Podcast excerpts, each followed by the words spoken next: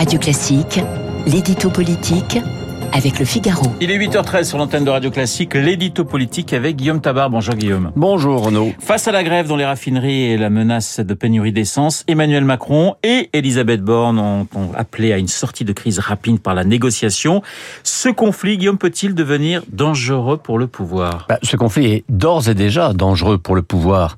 D'abord, tout ce qui touche à l'essence est, euh, pardonnez-moi l'image facile, inflammable, euh, le prix bien sûr, mais plus encore l'approvisionnement, car c'est toute la vie quotidienne et la vie professionnelle des Français qui se trouvent brutalement menacés. Ensuite, parce que le gouvernement semble avoir tardé à mesurer l'ampleur et l'impact de ce conflit commencé il y a dix jours maintenant. Euh, il n'y a pas de risque de pénurie, a hâtivement prétendu le porte-parole Olivier Véran. C'était à la veille du week-end et en s'appuyant sur des données chiffrées globales qui étaient certainement justes, mais au moment où les Français, eux, avaient sous les yeux ou bien des stations-service fermées ou des queues interminables pour accéder aux pompes. Et sur les réseaux sociaux, eh bien, on a vu aussitôt ressortir les déclarations du même Véran, assénant au début du Covid que les masques ne servaient à rien. Et vous le savez, hein, en communication politique, ce qui est compris ou interprété comme du déni, c'est pire que tout. Enfin, Macron a beau répéter que l'État ne peut pas interférer dans des négociations salariales interne à une entreprise privée.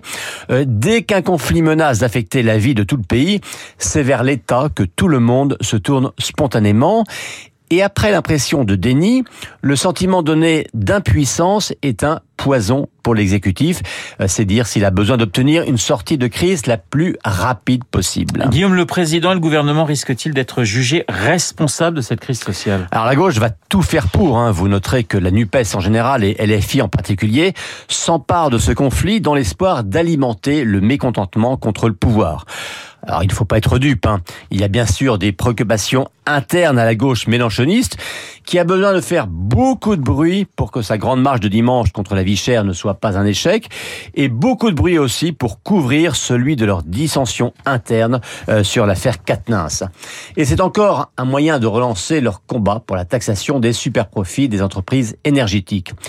Puis il y a aussi pas mal de contradictions dans cette fureur, car Jean-Luc Mélenchon était déchaîné contre une CGT qui refusait de participer à sa marche dimanche, mais là, il est bien content de trouver cette même CGT euh, pour mettre l'exécutif macroniste dans l'embarras. Alors, le gouvernement a-t-il malgré tout le moyen de remporter la bataille politique sur ce sujet? Euh, Oui, il en a les moyens, hein, car les Français sont enclins à soutenir des revendications salariales, ils sont prompts à accuser le gouvernement de ne pas faire ce qu'il faut, mais ils n'aiment pas le désordre, ils n'aiment pas les blocages, ils ne veulent pas de la chienlit, comme disait De Gaulle, repris ces jours-ci par Macron. Si le conflit durcissait, s'il paralysait le pays, s'il dégénérait, eh bien je pense que l'opinion applaudirait à des mesures d'autorité, par exemple à des réquisitions. Et puis il y a un autre argument qui pourrait porter auprès des Français qui ne supportent pas non plus les injustices et les privilèges. Euh, Total a fait connaître le salaire moyen des salariés des raffineries. 5000 euros mensuels, 7000 euros de prix manuel et des augmentations supérieures à l'inflation.